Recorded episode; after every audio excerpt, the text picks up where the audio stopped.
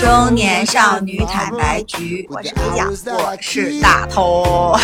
这是二零二三年春节后第一期节目，对对，我们两个都还回来蛮早的，就是也没有，呃，今天是大年初八，对吧？嗯，我今天早上来上班的时候，不是经过景区嘛，很多人就是去什么，呃，就寺庙，不是拜拜佛。初八要要拜吗？好像要。那我说平时都不堵车，为什么突然又开始堵车了？首先我感觉是大家都回来了，一个都回来了，然后但是，然后跟疫情过去也不是过去吧，反正大家可能都阳过了，嗯，就感觉大家那种活力又都回来了。我觉得这个春节应该就是，嗯，大家如果出去旅行的人。啊，应该很有感触，就是酒店的价格也好，然后人也好，就感觉都是人。你知道，我前两天回家嘛，回东北，然后我回来就是坐飞机安检的时候，那个安检的通道已经从安检口排到了，就是刚进飞机场的那个门那里。嗯，然后你就知道说今年人有多少。嗯，对，因为今年是属于疫情后的第一个春节嘛。对对对。第一呢，大家要回家。嗯。因为有很多人好几年没回家了。第二，大家要出去玩。嗯。反正就是，然后整个我看了也很多新闻啊什么的，反正旅行也很多恢复嘛，然后反正一片欣欣向荣，然后刚好是大家刚好这个时间点赶在春节前全部阳完了，嗯，春节也没有爆发什么东西啊，对，还可以，所以就是一个很欢乐的春节。所以你今年春节总体上过得怎么样？哇，我的春节不能说是非常精彩吧。也可以说是没有什么没有什么趣味。我感觉我，嗯，春节七天基本上在家的时间居多，因为春节期间杭州有几天特别冷，嗯，冷。除夕那天呢？除夕那天反正就去吃饭嘛。后面有几天就特别冷，然后有一有没怎么出门，因为也嗯，就是因为特别冷嘛，然后也没怎么出去玩。然后我在家里面呢，有几天就宅在家里，因为特冷了。还有几天出门了，但是你没出什么远门，所以总体来说。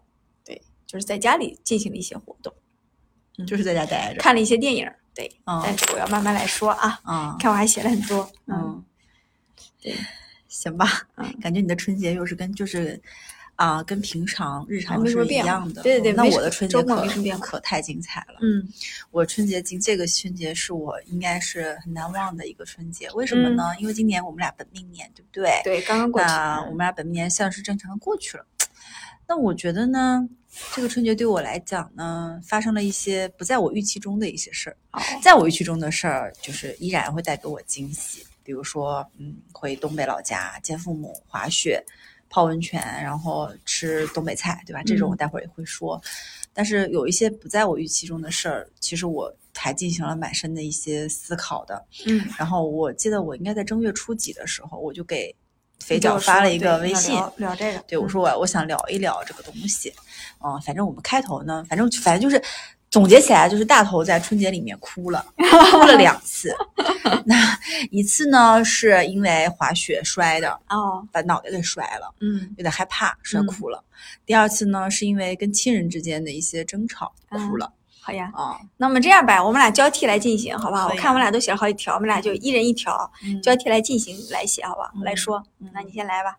我现在精彩，先讲比较欢乐的部分吧，就是滑雪这件事儿。因为就我在播客里也提过很多次，就今年算是我正式滑单板的第一年，因为去年是滑双板。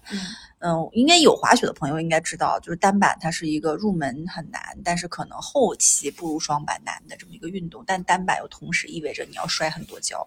我今年摔跤的次数就是，嗯，因为就家里的另外两个人呢都是滑双板的。所以我们三个滑不到一块儿去，因为他俩比我快，我经常摔，他们要等我。我基本的状态就是一天平均摔个二十二十多跤吧。嗯，然后在摔跤的过程中，其实呢我也不怕，但就有一次把我给摔怕了。就是正常就是往前摔、往后摔，顶多摔到屁股、摔到膝盖。有一次呢，我是脑袋往后，就是还好我戴了那个头盔，那个头盔是我新买的。我也不知道为什么阴差阳错，在我出行之前，我把之前二手在闲鱼上淘那个头盔给淘汰掉了。嗯，我买了一个新的，就是说什么里面就是所谓的带什么 Maps 的一个这种系统的，就是比较防撞。我就换了一个新头盔，花了八百多块钱换了个新头盔。我现在想想还好换，冥冥之中我换了个新头盔，它护住你的命，对吧？对，因为我脑袋是这样的，我是脑袋往地下摔了一下，又弹起来，又摔回去，啊，就是脑袋感觉被弹了一下，嗯。像皮球被弹了一下，脑袋被弹了一下的感觉。嗯，我不知道多少听友体会过，但我体会过之后告诉大家是什么什么感觉，就是一种，嗯，当时自己把自己吓到，而且脑袋被摔了真的会疼，脑袋整个脑袋疼，然后整感觉整个脑袋晕，有点想吐。嗯，而且这种症状在我摔完之后持续了两天，都是有点晕，有点想吐。我后来查了，这个是有点轻微的脑震荡，嗯，但是没有到那种摔失忆。嗯就是我当时小摔失忆对我当时还让我儿子考了一些数学题什么的，就是我还我还是会算的，但嗯考的比较简单啊。然后就是没有失忆，然后我当时真的有点吓坏了，因为我担心说自己会不会，比如说把脑袋里面什么东西摔坏，或者摔傻，嗯，或者是怎么样啊？反正就是滑雪这项运动还是挺危险的，我觉得就真的还挺危险的。然后呢，但是充分体验到乐趣，就是因为这次相当于，啊、嗯，我刚刚学会换刃嘛，就刚就大家知道，在一项运动里，你能体会到呃进步的时候，嗯，你就能感觉你自己能掌控自己，这个时候是最开心的。其实，如果你真的今天成为大神，可以驰骋雪场，可能未必开心的那个感觉会大于我现在进步的这种，因为你每次做一个呃反馈，然后呢，这个反馈它会及时的反馈到雪板上，反馈到就是嗯，及时反馈到这个雪地上，所以你会觉得说这种进步带给你的满足感，可能是我爱上滑雪的一个原因。对，然后滑雪这件事情，其实今年算是第二次嗯上雪嘛。第一次是长白山那次，然后这次在松花湖，然后我们家正好又在东北，在长春，我们家周围的雪场非常好，啊，就是很便宜，然后啊，对对对，然后嗯，我觉得还不错，这是滑雪，讲讲滑雪，然后第二个呢，就讲讲东北菜，嗯就大家知道东北菜，哎，为什么我们家那么多好吃的呢？我们家就新开了一个叫，我不知道新开的怎么样，就一个网红餐厅叫元盛居，嗯。是吃什么呢？是吃那种铜锅涮羊肉，嗯那个羊肉真嫩，嗯哇，入口即化。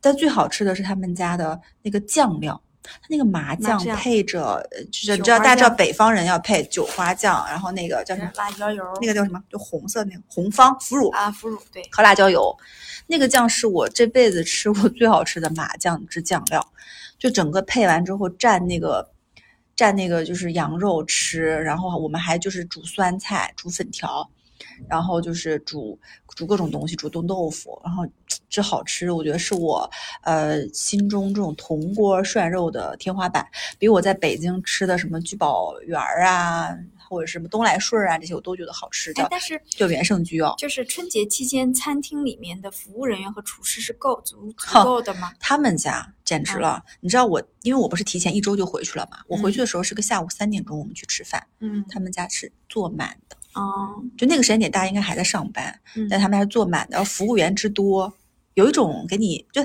他们家想营造一种民间海底捞的感觉，嗯，就服务员很多，然后服务员站在门口列队，然后就是进来人之后就有人跟着你，反正服务还可以，服务是到位的，嗯哦，吃是好吃的，然后他们家还有个东西，我不知道大家有没有吃过烧麦。嗯就烧麦不是南方的这种笋丁烧麦和糯米烧麦，是北方的，里面是可能猪肉大葱或羊肉大葱的这种烧麦。但这种烧麦呢，我往往以以前吃的时候，就烧麦皮儿，大家知道蘸了那个酱汁儿很好吃嘛。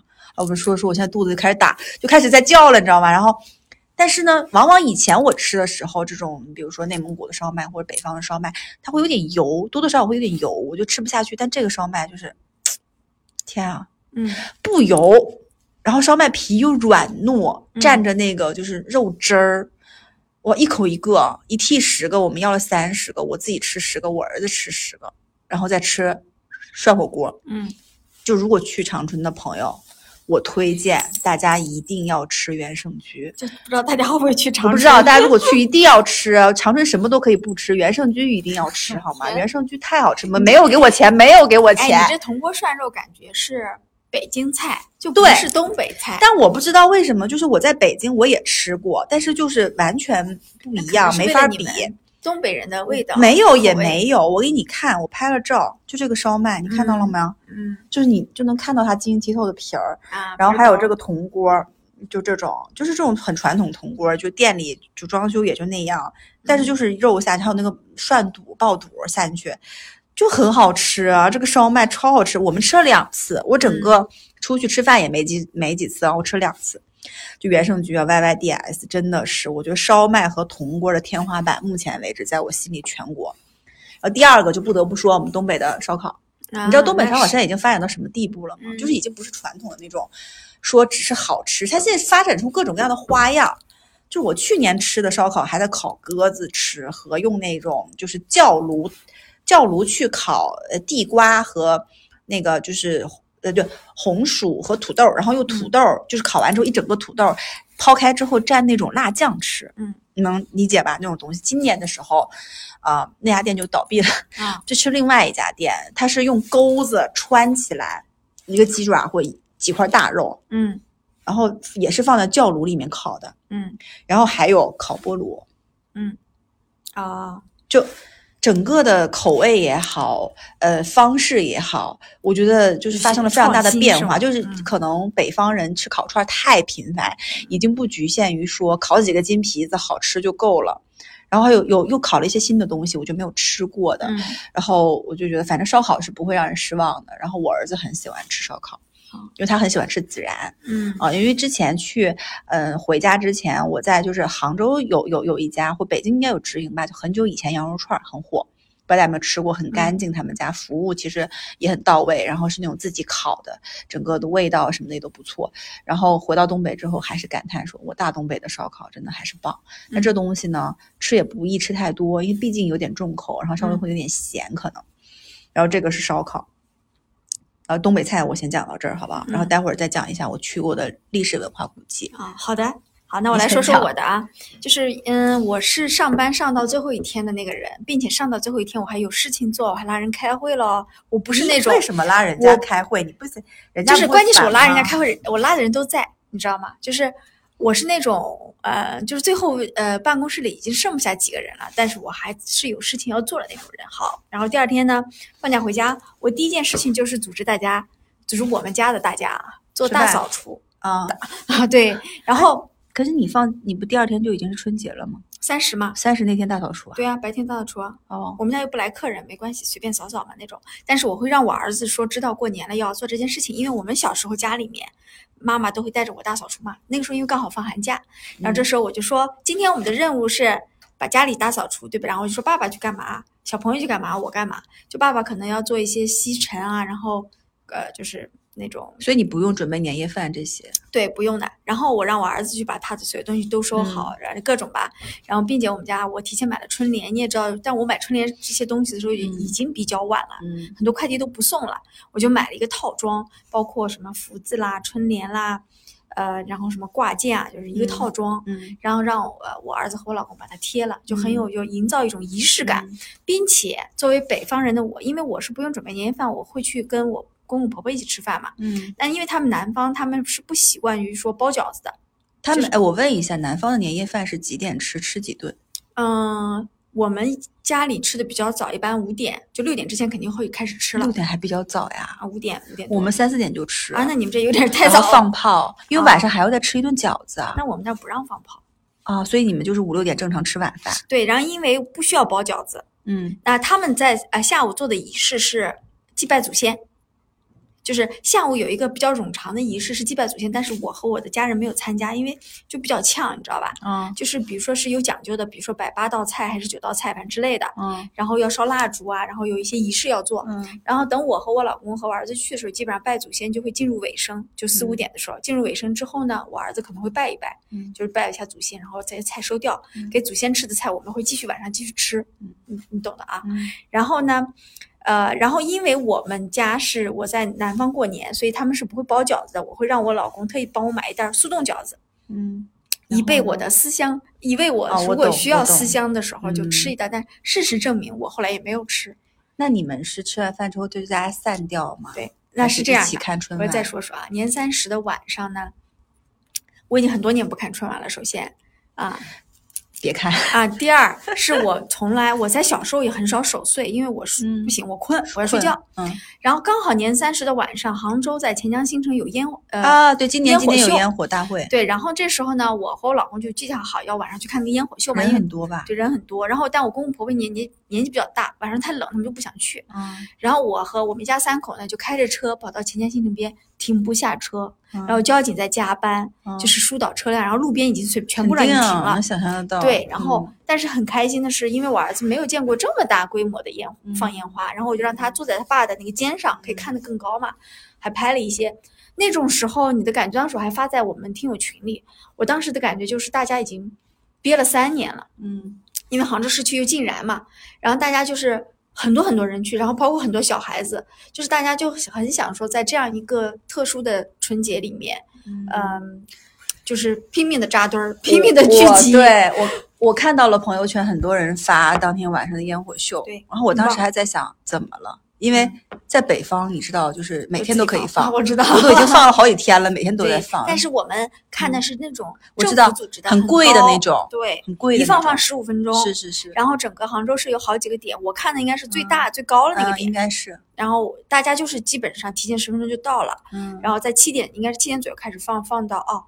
放是八点还是七点，我忘记了。放嗯。十五分钟，然后反正非常多人，然后最后嗯。出去还堵车，嗯就非常堵，你知道吗？嗯就很神奇，大年三十堵车。然后这就是我第一天完整的就是这样过下来的。你要说，嗯，年味儿，我觉得比前两年重。重的点是在于说，烟火，一可能对有烟火，加上我带我儿子，因为我之前我儿子比较小，那今年我会带他一起贴春联，然后打扫卫生，就是让他有这种过年的这种感觉嘛。嗯然后今年还带他读了绘本，就是春节应该干嘛干嘛，就是老师布置的中国的节啊，对，日我知。我知道那个绘本，我们去年也读了，应对该之前，这就是基嗯本上、呃，就是过年里面比较有仪式感的一件事情之一吧，嗯嗯嗯就是开启这个年的这一天，就大年三十。嗯，嗯，那我讲讲我们都北方的，北方的你应该比较了解，有些听友可能南方的不太了解。北方的这种过年，我觉得年味儿会比南方要重一些，嗯可能主要的点是在于啊，北方就是。反正至少我家那个位置，反正就是每天，嗯，我觉得从年三十儿开始，一直到初五，每天都有人放烟花。就你自己家不放，你在那个，就你在自己家的楼上也能远处看到别人在放烟花。然后嗯最好笑的是，因为自己家也会买烟花，但你知道现在烟花其实都还蛮贵的，是蛮贵的。比如说我两百块钱买的那种大的烟花，也就往天上放五六下，然后那种绽开的，但不是嗯那种你看到钱江新城那种。啊，那种呢，我觉得可能已经就是我们看到那种非常漂亮的烟花，我觉得起码是一千往上的价格的烟花。嗯然后呢，我们就买一些什么，就小孩儿喜欢玩那个就呲了花，嗯，呃小的时候那，仙女棒。嗯。然后今年有一个非常新的，呃，那个鞭炮不是烟花品种叫加特林，啊，你知道那个魔术弹，你知道吗？嗯，我的就理解它把拿着往上天上飞嘛，嗯它是把魔术弹给捆成了一个像机关枪一样的桶，就一堆魔术弹啊。放在身上这样架着，然后啊突突突突突突突往天上喷，啊，就有点像一个大桶大炮筒。那所以你儿子把他家扛在肩上，我老公扛，他不敢哦扛。有后坐力吗？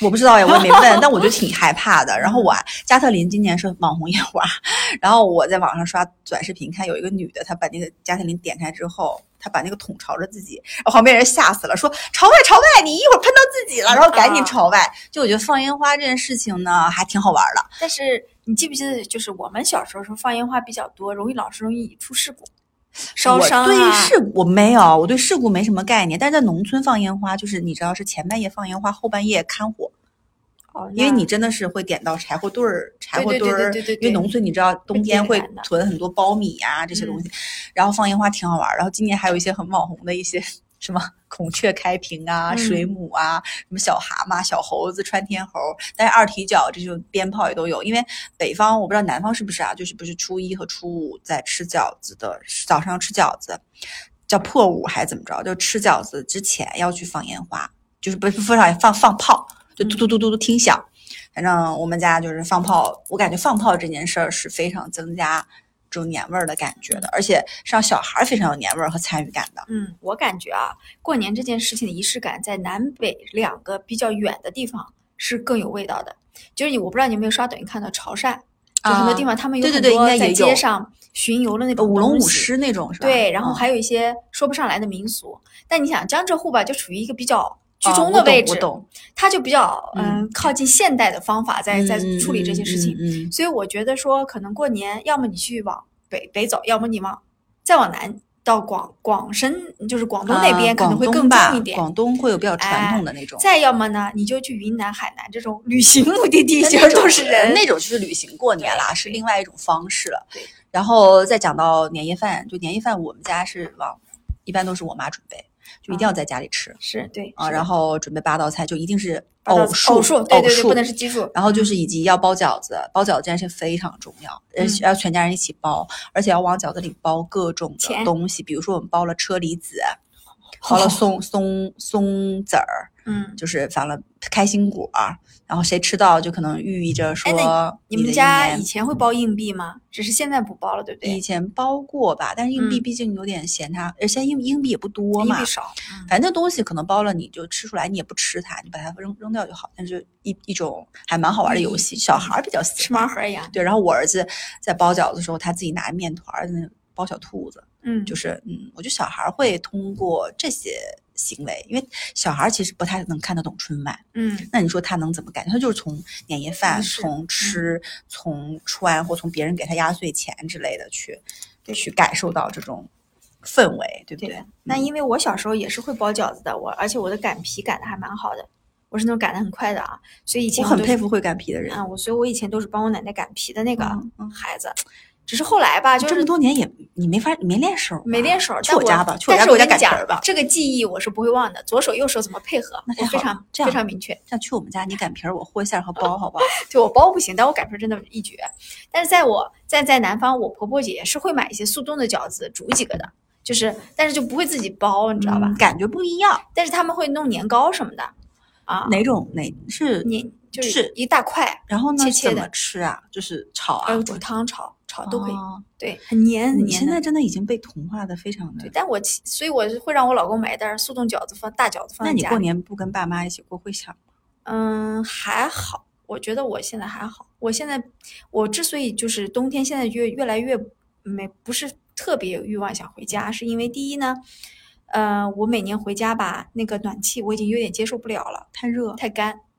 嗯，然后我们全家基本上回到北方过一呃过一个春节就会是感冒，你你知道。太干嘛？因为我觉得我的身体已经非常适应南方的湿度了，甚至嗯。我今年还在跟我老公讲，未来我们有机会，我们早一点，比如说早一点出发去三亚找一个公寓住上嗯一个月，嗯，让我能再再感受再暖和一点的冬都感受天。东北人，你这样是东北人的作息我啊。太我太爱东北人都是这样的，提前一嗯个月租房子啊，以至于 我上次不跟你说去了海南，我所有的就餐饮店的人和那个打就是开出租车的都是东北人。啊对，就是你去吧，你去吧因为，我太喜欢暖和的地方了，你知道吗？我就是这种怕冷，我怕冷，跟小鸡崽似的。哎呀，我怕冷。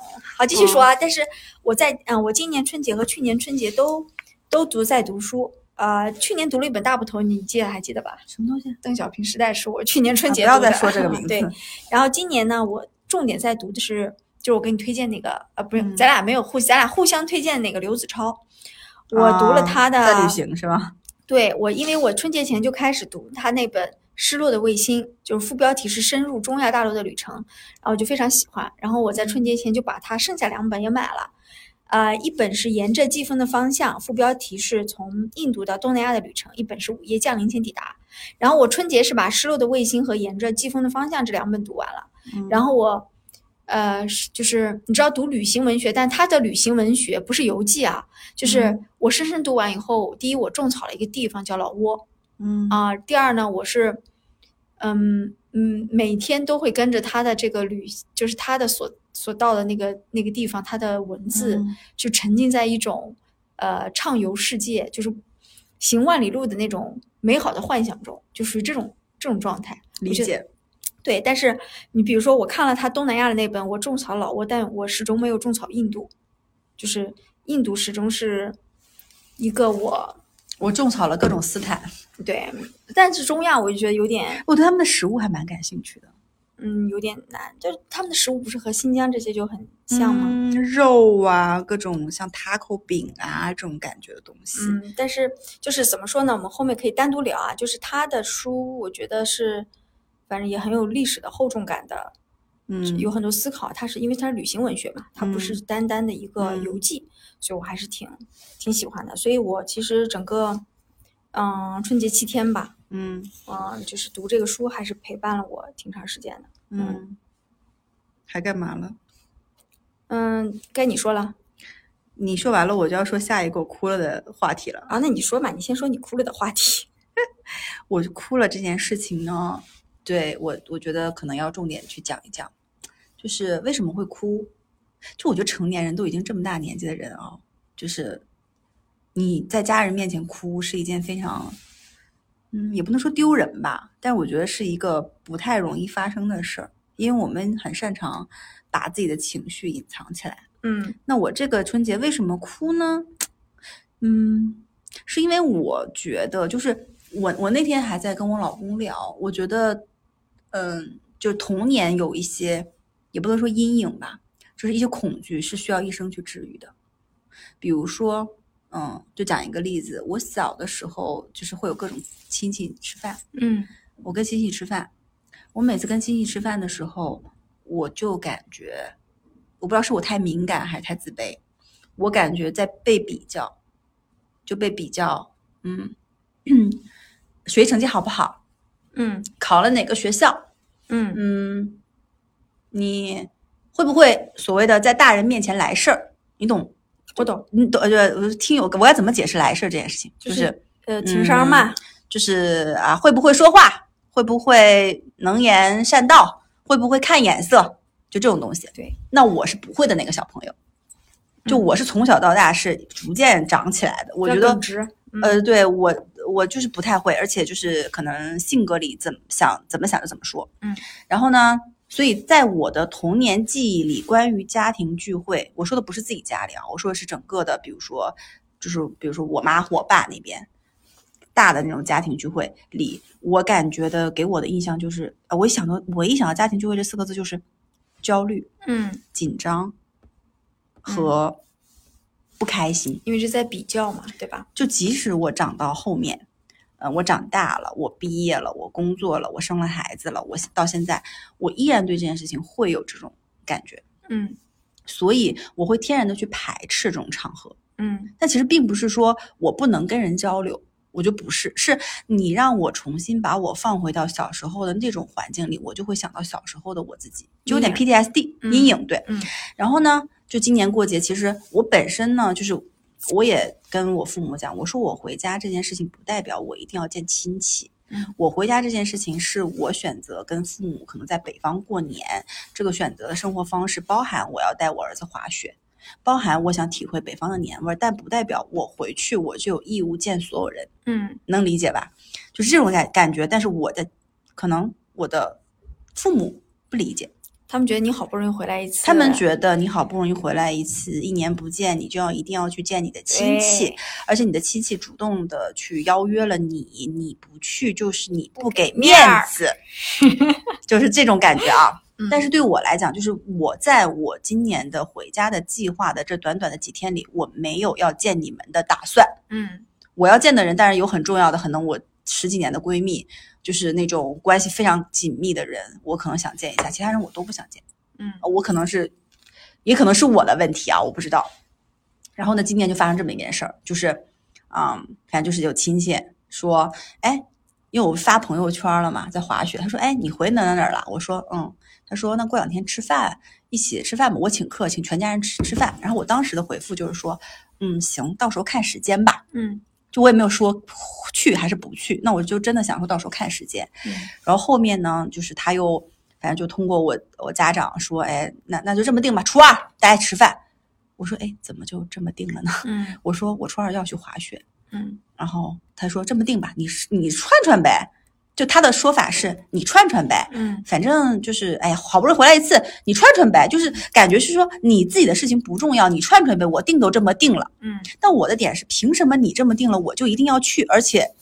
就我的点是我根本就没有想要见你呀，嗯，虽然这样说起来可能大家觉得我有点冷血，有点无情啊，但我真的觉得，嗯，亲戚不太联系的人见不见，其实对我来讲是还不如朋友的，嗯。啊，就是我是心里这么个想法，但是你知道父母长辈不太会能理解，嗯，于是就就此事情，我跟我的父母进行了争吵，嗯，最后就是呃不欢而散，哦，就他们也很生气，嗯，就站他们角度也能理解嘛。嗯，就说，哎，全家人一起吃饭，你回来了，你为什么不去？嗯，嗯，然后全家很多人一起吃饭，二二十多号人，虽然我们已经阳过了，但毕竟是不同的赌注。父亲那边的还是你母亲那边的？那这就不说了吧，这个就哦反正就啊对对对，但是就反正就是这么个事儿啊啊，就这么个事儿。后来吵完了，结果是你没去我没去啊，哦，你全家都没去就就那个长辈自己去了。哦，嗯，明白，嗯但是后面又发生了，again 又发生了一件事，请吃饭那个人啊，他就不爽了。嗯他其实也就是他不是我的长辈啊，嗯他只是我的平辈，是我的一个哥哥，比我大一岁，嗯其实是同辈人，对不对？嗯但他会觉得说，我请你吃饭你不来，然后第二天又发了个定位说来吃烤串儿吧。我说我今天约了闺蜜看电影，我要陪她还要吃饭。啊我这闺蜜也是一年见一次，而且我嗯真的觉得我的闺蜜比她们更重要。嗯那这个话就是谁我跟谁我都这么说啊，嗯。就是，然后呢，然后呢就就发了个定位，然后我说我在看电影，他可能就生气了，嗯，打哎语音电话打过来，可能喝多了就哦开骂，嗯。说，就反正有一些脏字儿啊，就嗯。大概的意思是说，你闺蜜重要还是我们重要？回来还不能见见自己的亲戚啦？嗯。就是一年才见一次，就是我很讨厌大家用一年才见一次，以及你的谁重要还是谁不重要这种的说辞。嗯就为什么要给这件事情上纲上线呢？嗯而且就是，我就的确在这里，我可能要抨击一下北方的一些呃陋习吗传统的陋习，就是说，首先人与人的交往中，面子很重要。嗯，第二，嗯，我请你吃饭你不来，你就是不给我面儿，即使你已经表达过了，我不想来，嗯我有事儿。嗯，但如果在南方，其实你知道，就是如果说我们不会有人中间多问嗯表达，比如说你肥脚非要请我吃饭，我说哎，我那天可能不方便，我不想来。嗯那你就可能说，那行，那你到时候你自己看吧，你不嗯方便你就不来，可以的，是对吧？就是有一个，就是我打给你这个球，你接或不接是你自己的选择，嗯没有人所谓的一定要谁少了谁就怎么样。嗯更何况说我已经明确说了我不来，而且我也我也说了我的理由是什么。那你是选择说让我一定要在，就变成了一定要让我在我闺蜜和我的亲人之间选嗯谁更重要。嗯，懂，就是绑架。我很，讨厌，我真的非常讨厌这种行为。嗯嗯然后我都，然后他当时说完这句话，然后他而且可能喝多了，你知道，就是就东北人一起这种过年，其实你也知道，吃饭的点就是喝喝酒吹牛。逼 就是对，就是然后就是也没什么正文，你也不会说谈到说非常深层次的，我关心你，哎，你最近怎么样？嗯你开心吗？你你最近职场上或什么样，不会到这种细致的，就是大家吹吹牛，嗯讲讲自己的一些，那我就真的对于这种饭局没有什么兴兴趣，嗯即使是我的亲人，我也没有兴趣。嗯然后我就很生气，然后我当时把电话挂了，嗯直接把电话给挂了。但这件事情，因为我跟我的长辈，因为这件事情我很生气，嗯就是就我们还进行了蛮激烈的一个争吵，哦我甚至有想法提前订机票回来，哦因为我感觉自己被裹挟住了。嗯，就你能理解我吗？理解呀。然后我就我就就讲，但我我不知道，我可能这期节目会引起很多北方人的不一定吧？啊，就是啊，但我没有说那个意思啊，但大家也知道，就是包含，就我觉得有一些就是这种传统的习俗也好，习惯也好，真的是挺害人的。那是你可能在南方，也也不能搞南北对立啊。就是，啊但我想分享的是，我其中有一天呢，我是出去和我我老公的亲戚朋友聚餐的，而且不那个聚餐啊，就去了一次，但一聚聚了一天。就是 因为他是从中午饭就开始吃到晚上的。其实以前在一起前，每一年我都会跟我老公和呃，这就是他的亲戚聚餐嘛，因为我我已经很习惯了，因为他们就是形成了一个约定，就是每年呢咱们就聚这一天，咱们吃两顿饭，咱把这一年该见的面就是在这一天给大家见见充分了，就这么个东西。然后呢，但是他们就很有趣，他们每次的聚餐，他们都会选在一些景区或者一些有山有水的地方，因为你吃完饭以后，你还可以自己出去玩一玩，溜达溜达。你想在那个找一个棋牌室待着，你也可以找一个棋牌室待着，然后完全没有人会约定你说，呃，你在两顿饭之间应该干什么，不应该干什么，无所谓，就很自然嘛。对，很自然。然后呢，整个氛围就是很吵，就是我当然了，就是因为萧山话，就是我老公是萧山人嘛，他讲萧山话就本来就很吵很吵，像听不懂，在吵架一样。嗯那后来我这天聚会完，我就问我老公啊，因为我就呃回想起来说，哎，我以前在北方聚餐不是这样的。当然了，有一个情况是喝酒啊。对，然后我说，哎，我说你们家人聚餐为什么好像不太谈论说，呃，孩子的学习怎么样？有谁有没有结婚？因为我没有太听到，因为你知道吗？他们家有四十多口人，我们聚了四桌，嗯，这四桌分别是老年人一桌，真的非常老年人的老年人一桌，嗯，然后他们呢比较温和，就不太会喝太多特别多酒，嗯，然后呢，那个叫。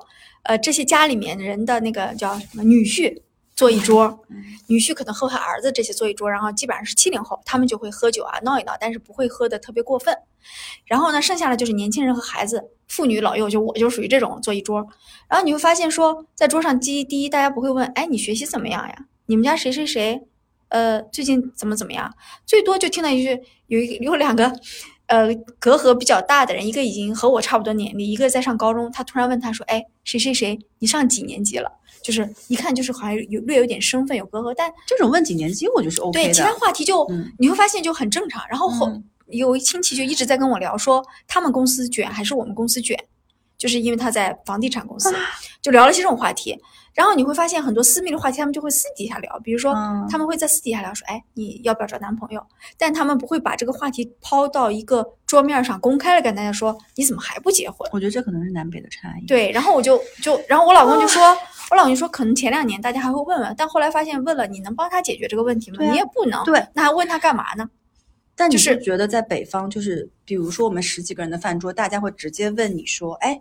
你还没有男朋友啊？对，或者哎，你工作怎么样？每个月赚多少钱？哎，对对，北方是会直接问你工作怎么样，每个月赚多少钱这种事情，非常隐私的话题。嗯，小孩年级排第几啊？对，学习好不好？报了几个课外班啊？对，就是恨不得把你家，嗯啊账本都挖出来问一遍。就这种感觉，我小的时候没有那么的，就是感觉说不爽，但是可能是因为出来了，见过更多。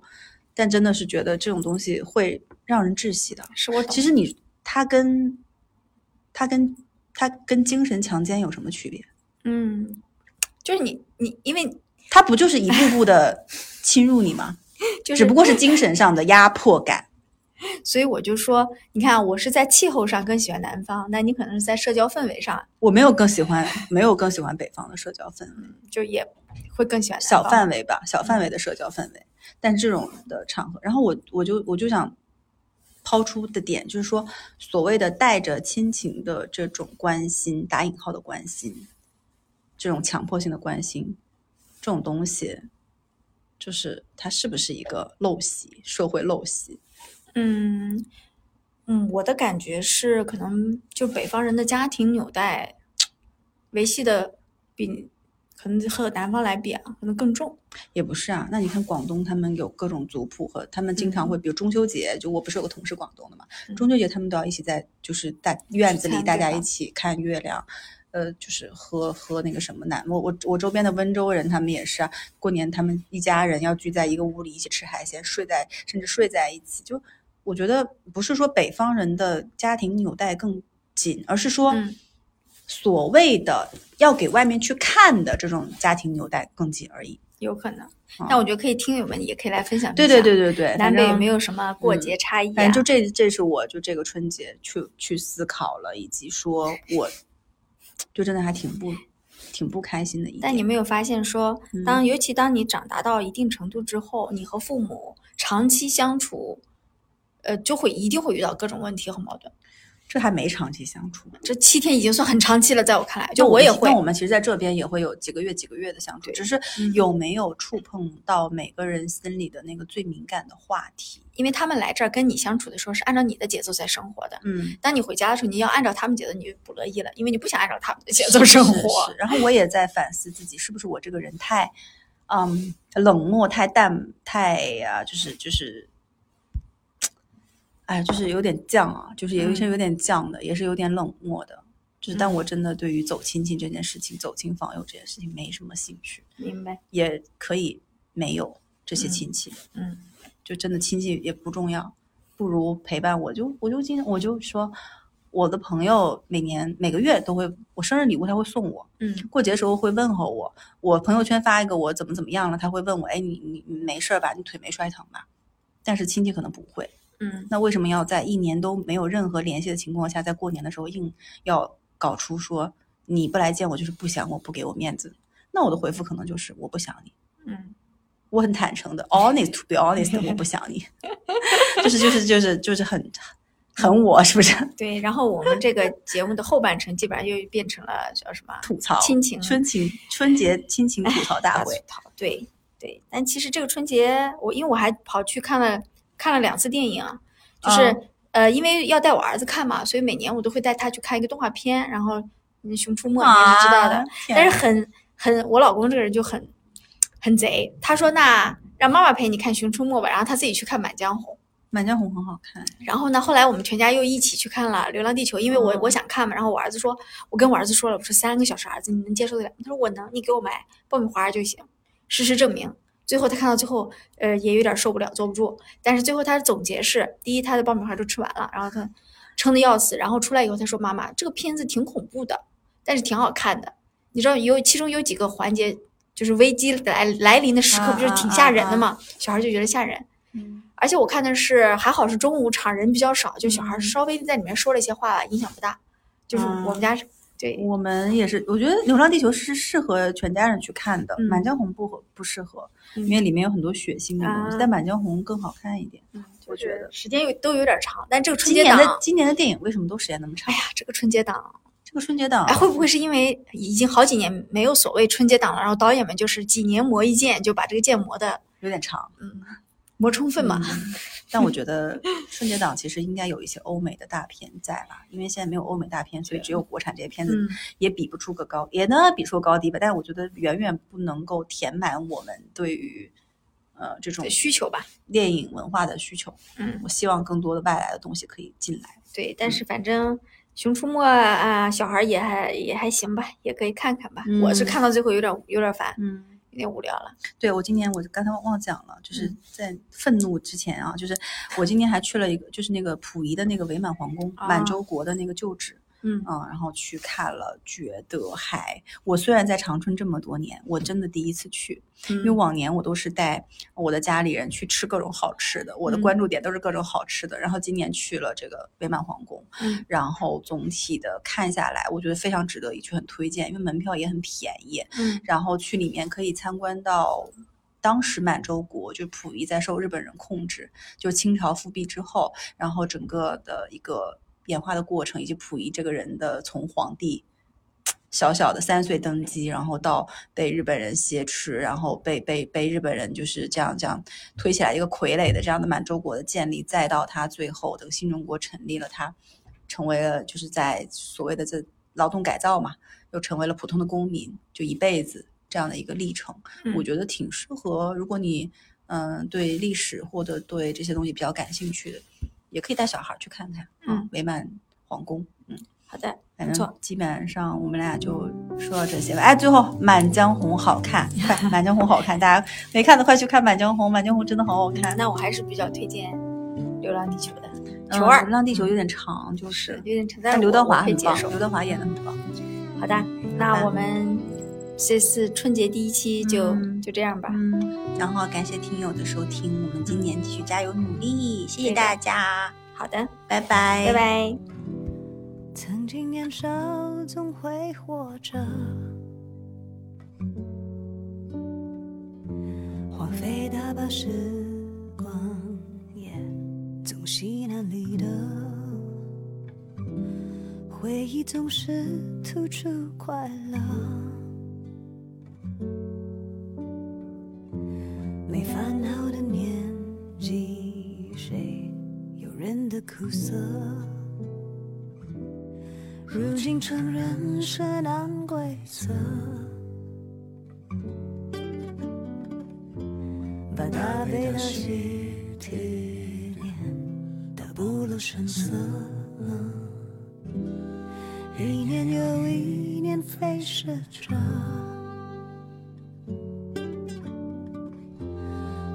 随波逐流，却又无可奈何。岁月从来没有等待谁放过谁，忘记谁特赦过谁。虽然已经懂得了什么才是珍贵，只是。